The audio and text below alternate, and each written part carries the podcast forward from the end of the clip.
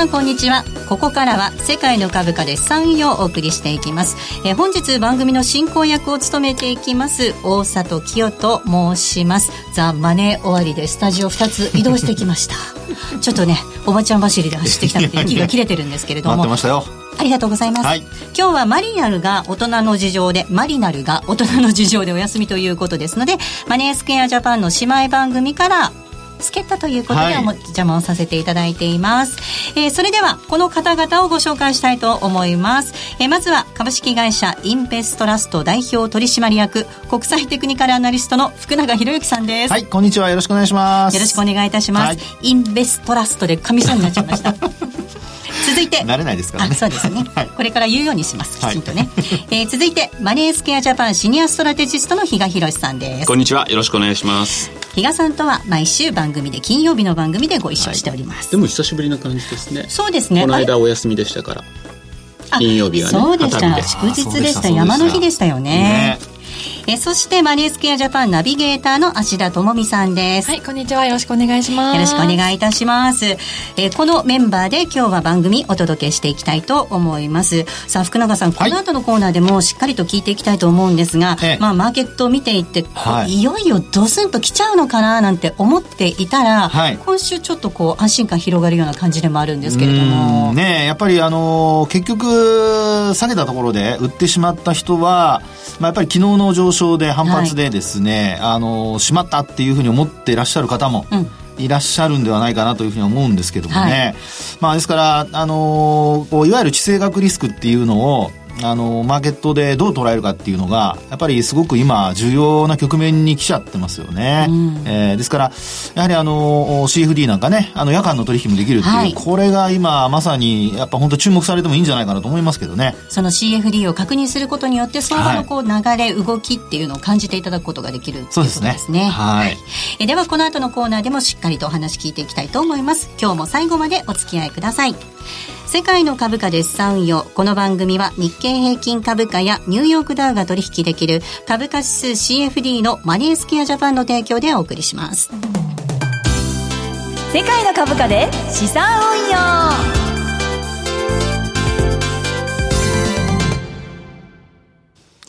えそれでは最初のコーナーです。マーケットの見方、お送りしていきます。このコーナーでは、福永さんに足元の相場分析、そして今週のマーケットのポイントについて解説していただきます。えまずはマーケットの振り返り、日経平均などの指数を見ていきたいと思います。芦田さんです。はい。今日の日経平均株価終値は24円3銭安い19,729円28銭。日経平均先物日中の終値は10円安い19,730円。日経225証拠金取引現在レートは、えー、19,791円。ニューヨークダウ証拠金取引現在レートは22,041ポイントとなっています。株はあの薄商いの中、ドル円為替110円60銭ぐらいで比較的しっかりでしたけれども、あまり株の方ついてこないなという印象でしたね。そうですね。今日は日経平均株価ちょっと商いも換算という形なんですけれども、はいはい、じゃあこの後どうなっていくのかっていうところで今日のテーマです。不安定な相場との向き合い方と、ここからのシナリオということでお話聞いていきたいと思います。はい、まあ先ほど冒頭でもちょっとお話しさせていただいたように、先週危機感がちょっとぐーっと高まったところで、はい、今週は為替も落ち着いてきて、まあマーケットも昨日大きく上昇という、まあ今日は小動きだったんですけど、はい、このあたりどんなふうに見ていけばいいんでしょうか？そうですね。あの、まあ北朝鮮のあの話というのは先週の10日ですかね、あの、いきなりこう出てきてですね、まあミサイルのね、グアムに向けたミサイルの発射という話が出てきて、で、それを計画しているっていうことから、まあみんなちょっとリスク回避の動きが出てきたっていうことですよね。で、あの、まあ、イベントをどう捉えるかっていうことで考えると、あの、ああいった、こう、北朝鮮の行動っていうのはなかなか、なかなかというか、多分誰も読めないので、うん、まあ、そういう意味で考えるとですね、あの、それに対してどうこうっていうのはちょっとやっぱり対処しづらいっていうことになると思うんですね。何をしでかすかわからない。どういうふうに動いてくるかわからない。はい。となると、やっぱり一番重要なのはですね、あの、まあ、マーケットではその、まあ、反発しているってことも考えますと、うん、やっぱりあの、リスクオンになったり、オフになったりっていうね、はい、まあ、この状態がこれからも続くっていうことがちょっと考えられますので、はい、もうあの、彼の、まあ、彼と言っていいのかどうかわかりませんけど、あの、もう、心一つでございますからね。そうですね。ねえ、もうね。トランプ大統領も今回かなり攻撃的な発言されたので、うん、そこでまた反応したのはありましたよね。そうですよね。うん、まあ、あの、大人げないといえば大人げない。なんかちょっとあの、プロレスみたいみたいな。小沢さんプロレス好きなんですか？いや、そういうわけじゃないですけど、あ、結構なんか盛り上がっちゃったな、みたいな、なんか感じ。物同士みたいになっちゃってました。なんかね、あの、リングに上がってですね、はい、あの、まあ、試合が始まる前のマイクパフォーマンス。マイクパフォーマンスね。僕、そのぐらいは知ってますけどね、あんまりプロレス見るわけじゃないんですけど、最近珍しいですね、浜田さんね、プロレスの話をするというのは。さすが大里さんですね。引き出しが広い。そうそう。ちょっと別の方面から攻めてくれますね。マリナルからは、プロレスは多分出てこないでしょうね。競馬の話は出てくると思いますけどね。まあまあそうですね。はい。で、まあそう考えるとですね、あの、今まさにそのマイクパフォーマンスっていうパフォーマンスだとすると、それこそ、あの、まあ、本格的な、その衝突っていうのは、まあ、あの、最低限は起こらないだろうと。いう前提で考えるとすると、やっぱり一喜一憂させられるっていうのが、あの、今のマーケットだと思いますので、そうなりますと、やっぱりポジションはなるべく持たないことっていうのがやっぱり一番重要だと思うんですよね。ポジションを持たない。で、長く持たないこと。うん、それからと大きくしないこと。はい、で、このやっぱり二つが一番重要だと思うんですね。で、あとは、あの、そうなりますと、やっぱり取引時間が、あの、結局長い方が、いろんなチャンスを、あの、掴むことができますので、えーはいえー、まあそういう意味ではやはり、あの、取引時間の長いものをやっぱり日中だけではなくてね。うん、で、まあ北朝鮮のその、これまでの報道なんか、あの、報道っていうかあの、向こうからの発信ですよ。情報発信見てても、午前中だったり、夜だったり、ね、全然もうあの、まあ、ランダムにこう発信してるじゃないですか。で考えると、日中だけ対応してても、これもまたどうしようもない話なので。夜の間に動かれちゃうと困りますよね。そうです、そうです。で、えー、そうなりますと、まあ、ポジションは、まあ、なるべく持たない。それから、あと、自分が見ていられる時間だけ取引をする。で、なおかつ、あの、チャンスがあるのであれば、まあ、あの、結果的にですよ、あの、今回の話、まあ、あの、昨日の上昇ですね。これに関して見ても、結果的に夜の間に、あの、まあ、ウォールストリートジャーナルに、アメリカのね、えー、大臣がこう二人で連名で、あの、投書したとか、それからあと、それを見て、まあ、前後はどうかわかりませんけども、まあ、キム・ジョンウンがそのあ、アメリカの様子をちょっと見るとかね。そういったところからリスク回避の動きがこう後退してですね、えー、こう CFD なんか曲がってますので、うん、やっぱりまさにやっぱそういう意味で言うと、やっぱチャンスっていうところにはなったんではないかなと。もうあの、現物株ですと、あの、朝寄りついた後、はい、もちろん値幅はありましたけど、その、上がってスタートしたところの値幅が本当は一番欲しいわけなんですが。はい、そうですね。ね、それが取れませんからね。なので、あの、まあ、あの、まあ、全面的に、その、まあ、衝突がないという話を前提で考えれば、まあ、そういうことも考えられるのではないかと。いうことですかね。はい。はい、まあ、その衝突という点でも本当この後またどういう緊張感が高まるのか高まらないのか、この辺は本当わからないので、はい、あまり気まあ気にしてもって言うと変なんですけど、あまりそこに振り回されちゃいけないと思うんですけど、はい、今回の下落っていうのは、先週の下落というのは、そもそもそれが本当に原因だったんですかね。ね。そこがやっぱり注目ポイントになりますよね。まあ、原因がわからないと本当に戻るのかどうかもね。はい。あのー、まあ、確信が持てなくなりますので、ただ、あの、やっぱりこれまでボラティリティが低いだとか、はい、値幅が動いてないとかですね、えー、特にあの、えー、7月のあの、現物の終値ベースで見た値幅が270円とかですよ。で、ザラバベースで見たの300円ちょっとっていうね。まあ、そういう動きからすれば、あの、みんなが動きたいと見ている中でですね、はい、考えている中での、まあちょっときっかけになったのかなっていうふうには思いますよね。で、あと、あの、まああ、一旦ですね、今回、これ結構特徴的なんですよ。現物株も、あとこの CFD も。はい。どういうことかというとですね、これあの、7月、あ、ごめんなさい、4月の安値から、えっと、これ6月のですね、20、20日の高値までの、これ取引時間中、出来値ベースなんですが、この値幅のですね、ちょうど、半値押し水準で、もうほんとピタッと半値押し水準なんですけど、8月11日の、あの、日本がお休みの時ですね。あの、山の日で。で、この日にですね、しっかりと、あの、半値水準で止まって、で、株価の方は戻っていると。まあ、CFD の方も結果的にはその夜間の間に、あの、十字足のような、まあ、陰線なんですけど、つけて、その後は戻していくっていうね。そういう流れになっているってことなんですね。ですから、あの、こうやって見てみるとですね、やっぱりあの、実際に起こらなければ、基本的にはそういった、あの、まあ、一定のこう、みんなが目処として考えているような水準で、えー、価格が止まるっていうのがですね、えー、今のところは、ま、コントロールされてるっていうところになるんじゃないでしょうかね。芦田さんはね、はい、なんかもうちょっとまだ下方向もあるのかななんてちょっと心配もしてるみたいですけどね。そうですね。今のこの反発っていうのが、一時的なその揺り戻しなのか、はい、まだ下を見ていた方がいいのかどうなのかっていうのが、もし仮にその先週の下落でショートを持ってた方が、今まだ買い戻しに、タイミングどうしようってなってたら、どういうふうにチャット見ればいいのかなと思って。そうですよね。あの、先週、あの、小暮さんがね、来られた時にお話しして、あの、一応、あの、小暮さんも下に離れたんじゃないかって話をされてまして、で、そこで買い戻しのタイミングをその週足の26周線だとかっていう話をまあ相談してたりしてたんですけど、今回実はここの水準もですね、あの、値幅で見ると半値水準なんですけど、ちょうどあの下げ止まって反発したところっていうのは26周線をこうちょっと下回ったところ。で、現物はまさに26周線ぴったりなんですよ。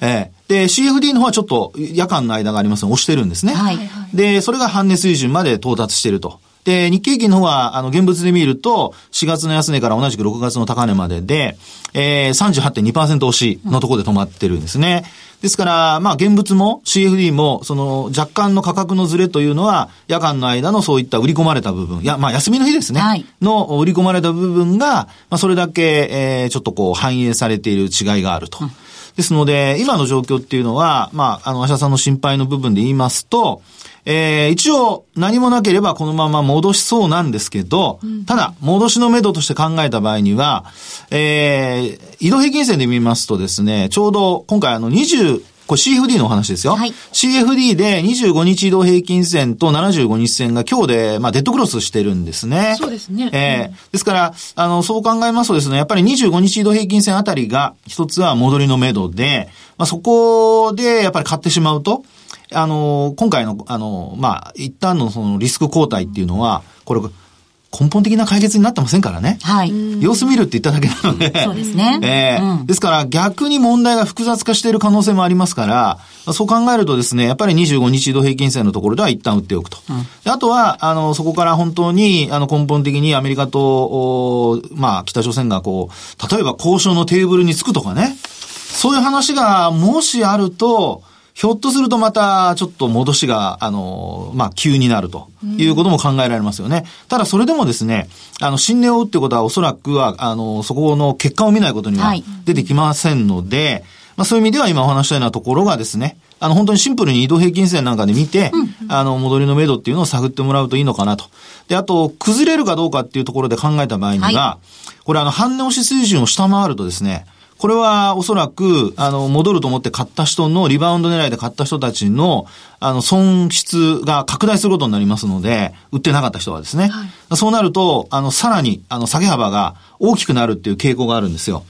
なので、戻した分以上に下げる可能性がありますので、えー、安値からどこまで戻るのか。で、戻った値幅が、あの、そのまま、もし打ち消されて、えー、さっきお話した11日の安値。これは日本時間では取引ありませんでしたけど、CFD では取引があった、あの、安値になりますけど、そこを切るようなことになると、ちょっと、あの、深刻な下落になってくる可能性がありますので、まあ、そのあたりを考えると、やっぱりちょっと利益確定をね、うん、優先させた方がいいのかなっていうふうには思いますけどね。いずれにしてもポジションは小さめの方が良さそうですね。そうですね。しばらくは様子見で。はい、そうですね。まあ本当に刻々と変わる情勢を見つつ、チャートを見つつっていうことになってくると思うんですが、はい、まあ、ここからのシナリオ、まあ、少し先ほどもお話をいただいてるんですが、他にもいろいろ重要なイベントってありますよね。なんですよね。まあ、あの、特に、あの、先週お話ししてたところで言うと、やっぱり、あの、今週にかけてですよ。あの、まあ、アメリカの経済指標っていうところがね、はい、で、特に CFD もやっぱり現物株と同じように連動してますので、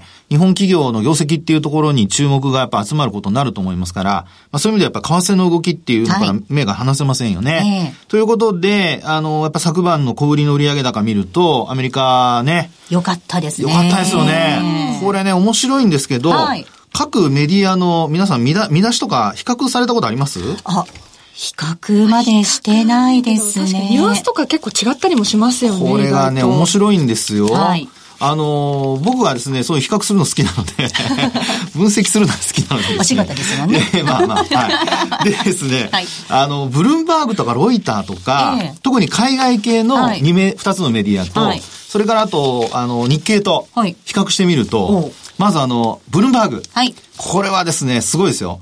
えー、アメリカの小売売上高が今年最大の伸び。はい。強い。はい、強い。強い。ね。で、堅調な個人消費を示唆。はい。これ相当強気な、ね、うん、印象を受けますね。はい、で、今度ロイター。R シャン。はい。R シャン。R シャン。R さん。こちらの方はですね、アメリカ7月小売売上高0.6%増。7ヶ月ぶり大幅プラスと。はい。ちょっとトーンが。控えめですね。ね中立な感じですね。そうそう、中立な感じですね。はい。で、今度はですね、日経なんですけど。はい、日経さんです。はい。これは、あの、アメリカ小売売上高、7月0.6%増、うん、市場予測上回る。うん、うん、うん、うん。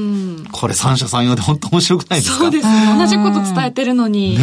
ますね。ねですのでですね、こうやって見るとやっぱブルームバーグが一番、あの、本当にトーンが、あの、きつくて、で、あと、まあ、ロイターと日経は、まあ、ほぼ同じ。ただ、あのね、大幅プラスっていう言葉をやっぱりロイターも使っていてですね、あのやっぱり堅調だっていうことを表している。一方で、あの、日経さんの方は、市場予測を上回るっていうことで、今度予測と比較してるんですよね。ですから、あの、こうやって見ると、やはりあの、三者三様なんですが、アメリカ国内で、これ、アメリカの国内の記事が日本語に翻訳されているので、はいえー、あの、アメリカ国内ではですね、やっぱり強いんだっていうことが強調されてるというふうに僕は見ていいんじゃないかなと思うんですね。だからこれ、はい、チャートで見ると、なんかそんなに変わってるっていう感じでもないんですよね。その通りなんその通りなんです。ですから、なぜ、今、本当比嘉さんの指摘、ご指摘がすごくありがたかったんですけど、うん、なぜこうやって、あの、タイトルだけをですね あの、ことさらちょっと強調したかというと、まあ、それだけ、やっぱり強調して、あの、まあ、伝えてると。横ばいでジグザグしている中の上昇っていうことですもんね。まあ、確かに前月分もマイナスだったのがプラスに変わってましたからね。はい、ですね。はい。あの、5月、6月とね、あの、情報修正されてプラスに変わりました。まあ、ですから、そうやって考えるとですね、あの、まあ、アメリカの経済指標は堅調さ、特にあの、前回マイナスだったものがプラスですのでね。ですので、あとは、あの、こういった状況が続くかと、あと今週、FOMC の議事録ありますよね。はい、今日ですかね今日の深夜ですかね。ねはい。で、それからあと、アメリカの鉱工業生産。これもあの、昨日ニューヨーク連銀の製造業指数出ましたけど、これも予想を大幅に上回る結果になってますので、まあ、こうやって考えると、あとは、あの、利上げのところがですね、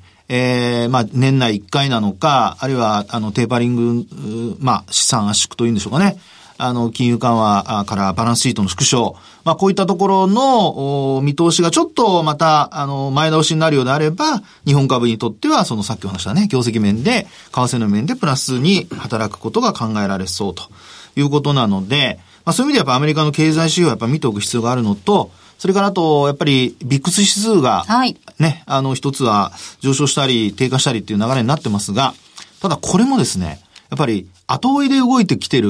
ケースが多いんですよね、うん、今のところね。ですから、やっぱりこれも、あの、確認する分にはいいんですけど、まあ、低い時に、ちょっと心配な人はやっぱり CFD をね、あの、リリスケッチのためにショートで使うとか、まあ、そういう使い方で考えるのがいいのかなっていうところぐらいでしょうかね。そうですね。はい、あともう一つ、為替の動きも、先週金曜日、その日本がお休みの時に底打ちしたような感じにもなってるのかなと思うので、はい、その辺も今ははい。後押しになってますね。そうですね。そこは、あの、本当に戻りの、まあ、下支え、あるいは押し上げ要因。まあ、昨日のそのね、あの、繰り返しになりますけど、小売売上高の上昇、ね、ニューヨーク連銀ね。まあ、この辺が良かったので、110円の、まあ、後半ぐらいまで行ってますから、まあ、このあたりを維持してくれるようであれば、うん、まあ、CFD のね、さっきのあの、はい、えー、芦田さんの心配は、まあ、ちょっと払拭されて。そうですね。定着してほしいですね、為替もちょっと、ね、そういうふうになる可能性が出てくると。ただ、まだまだ、予断は許さないということだと思いますね。なんとなく強い割に111円がいかなかったなっていう印象ですしね。確かにそうですね。ここから今、頭重い感じですもんね。ねみんな警戒してるんですよ。やっぱそうなんですね。はい、ということなので、まあ先ほどお話にも出てきていますが、はい時間は短く、それからあまりポジションを大きくしないように、はい、そして CFD をうまく活用してっていう感じなんですかね。ねオーバーナイトはちょっとね、うん、気をつけましょうということでしょうかね。はい。はい、えー、ここまではマーケットの見方のコーナーでした。M2J トラリピーボックスプリピートトラップリピート僕の名前はトラリピトラップリピートトラップリピートそれを略してトラリピえー、ここからはザンマネー西山幸四郎のマーケットスクエアとの連動企画でお届けしたいと思います。皆さんの質問にお答えするコーナーです。M2J トラリピボックスお届けしていきます。えっ、ー、と、今月はですね、えー、ディレクター曰く、リスナーの皆さんとつながろう月間ということなんです。なので、はい、えー、ユーストの配信日に実施しているプレゼントアンケートを8月からバージョンアップしまして、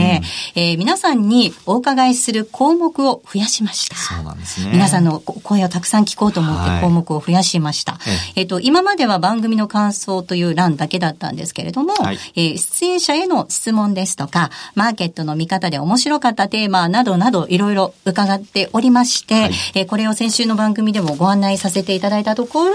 たくさんたくさんご意見をいただいたということなので、本当にありがとうございます。はい、ありがとうございます。ありがとうございます。えー、ではですね、早速一つ目のしょ、えー、質問を紹介したいと思います。えー、ラジオネームクールトレードさんからいただいたメールです。えー、順張り、逆張り、どちらで行くべきか悩んでいます。えー、これらの投資法の基本的な考え方や具体的な活用方法を教えてくださいということです。はいあのー、ですね、一番簡単なのは、皆さんよく知っている移動平均線を見て、で、移動平均線の角度なんですよ。はい。角度。ど上向いてるか下向いてるか。そうそうそう。はい。あの、分度器皆さん思い浮かべていただくと、小中学校で。いや、揃いましたね、二人。打ち合わせも何もしていない。橋田さんに乗っちゃった。さすがだな、ノリがいいな。まあ、この分度器ですね。180度じゃないですか。ね。で、あと90度があって、で、あと100何十度とかいろいろあるわけですよね。で、あの、そこでですね、あの、まあ、0度から180度までありますけど、その中の0から90度まで行く過程の中で、例えば30度だとか、あるいは60度だとか、このあの、角度が、まあ、えー、鋭角になればなるほど、角度が要は、あの、広がれば広がるほど、えー、上昇の勢いが強いと考えていいんですよ。はい。っていうのはなぜかというと、価格がそれだけ上がってるから、角度が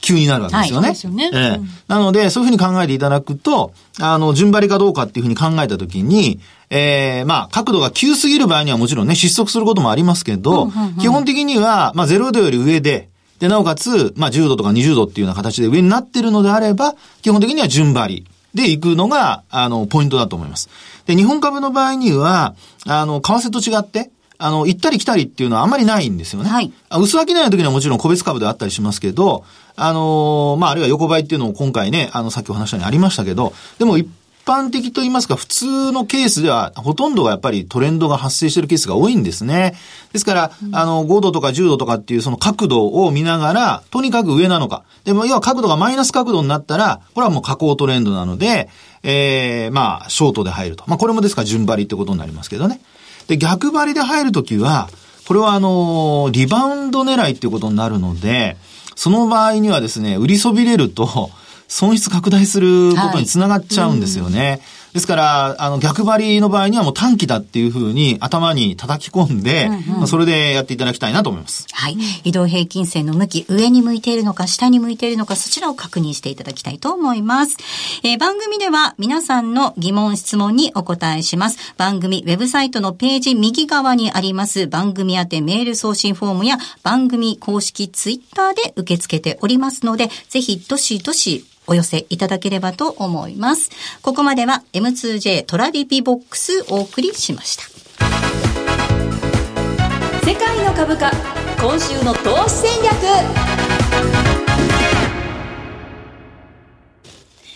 え世界の株価で産運用。えー、比嘉さんに世界各国の株価指数の動向を分析しただいた、していただいた上で、今週の投資戦略についてお話を聞いていきたいと思います。はい、比嘉さん、お願いいたします。はい。まあ、あの、先ほどね、福永さんの方からも小暮のコメントというようなことで、はい、まあ、ちょっとしたもねっていうようなのを先週言ってて、まあ、一旦それがあったかなと。いうふうに思うんですけど、割となんかね、また買い戻しが入ってて、まあこれなんか短期的に投げと踏みの応酬になっちゃってるかなというようなですね、感じもしないかなと。ただ一方でやっぱりちょっと、あのー、日経平均なんかを見てると上は重そうな雰囲気とというところではあるのかなと思うんですが、えー、最初のコーナーで福永さんの方から、まあ、日経に関するお話があったので、はい、ちょっとニューヨークダウからいきたいと思ってるんですけど、まあ、先ほど話した通り、アメリカの小売売上高、あと企業業績の決算がいいとい。うようなところで、ニューヨークダウは地利高だったのに一回調整が入ったなと。うん、まあ、あの、今回の北朝鮮ものあれもですね、もしかしたらその調整を本当はみんな欲してた。はい。ええ、そこにそういうネタが入ったんで、一旦それに乗っとこうかなっていうところだったのかなという気もするんですが、ただそれだけいいんだったらもうちょっと上がっても。はい。っていう気もしなくもないなと。うん、なのでやっぱりあの今マーケット関係者ってなんだかんだ言いながらちょっと上に対する警戒感っていうのは多少なりとも持って今望んでるのかなという気がするし、はいね腰が入ってないと思います。そういう意味では。それこそあの短期でこうパタパタパタパタやるようなそんな感じがしてます。で、アメリカの例えばじゃあ10年債の利回りにしても昨日もじゃああの指標が良かったと。2.28まで一時乗せました。でも2.3には乗せないわけですよ。2.28って言ったってそんなに高いかっていうとそうでもないと。2.3も超えないんだったら、じゃあこの先、金融政策ってまだまだやっぱ追加利上げに対して、疑心暗鬼なんだろうなと。かもしれないですね。いうところを伺いますし、まあ、この間、あの、ニューヨーク連銀のダドリー総裁も、割とちょっと前向きな発言というところで一回ちょっと上を試すところあったんですけど、あの、それこそその記事の中身じゃないんですけど、その前に前提条件みたいなこと言ってるわけじゃないですか。ただ、そこの部分だけを拾ってきて、その新聞記事に使ってたりとかすると、当然そこに反応してしまうっていうところがあるので、やっぱそこはちゃんと、こうなった場合はね、と。まあ、利上げでもおかしくないでしょうとか、そこの前の部分もしっかり説明はしてほしいなと、ちょっと思うところで、あの、それぞれじゃあちょっとチャートのですね、はい、動きを見ていきたいと思ってるんですけども。はい、さんの資料は番組ホームページの方にアップされています。はい、まあ、あの、ニューヨークダウ。基本的にはしっかりだと思ってます。今回まあいい調整が、まあ久しぶりに入ったのかなという感じなんですけれども、まあそうは言ってもこれまでの買いトレンド、上昇トレンドが一旦収束というところではですね、まあちょっとまた、あの、おしめを拾っても面白いのが、えー、ニューヨークダウンなのかなというところ。はい、で、あと FT ですね。また7300ぐらいで止まったなと。いうところでした。これまでもなんか下値目処7300、ここ割るのか割らないのかっていうところをずっと話してたんですが、今回の下げの部分でも、やや下回るっていうところありましたけど、滞空時間非常に短かったです。というところで考えると、そこからの戻し。って考えれば、あの、FT ってまだまだちょっとまた面白い、あの、商品になってくるかなというところで、最後の日経225というところでいくと、ちょっと、うん、上値が重いかなというな、うん、中では、やっぱりちょっと日経225、為替、戻ってきてる割には、2万っていうのが今度どうなのかなっていうところではですね、まあ、この3つの中では一番ちょっと元気がないかなっていう気はしてます。はい。えー、ここまでは世界の株価今週の投資戦略お届けいたしました。さあ、お送りしてまいりました世界の株価ですさ運よそろそろお別れの時間なんです。あんまり時間もないんですが、福永さん、はい、そういえばジャクソンホールも控えてますね。ね、えー、っと、来週。24日からですね。ね24、26でしたかね。はい。はい、なので、そのあたりもね、あの、資産圧縮、縮小から、うん、バランスシートの縮小で、えー、今度新興国なんかにも影響が出るのかどうかもね、はい、ちょっと注目ですね。はい。21には米韓合同演習、そこは北朝鮮の問題になるかもしれないですよ。出てくると思います。イベント盛りだくさんです。盛りだくさんですね。はい。世界の株価で資産よ。この番組は日経平均株価やニューヨークダウが取引できる株価指数 CFD のマネースクエアジャパンの提供でお送りしました。ここまでのお相手は福永博之とマネースクエアジャパン比嘉宏と芦田智美と大里清でした。それでは皆さん、さようなら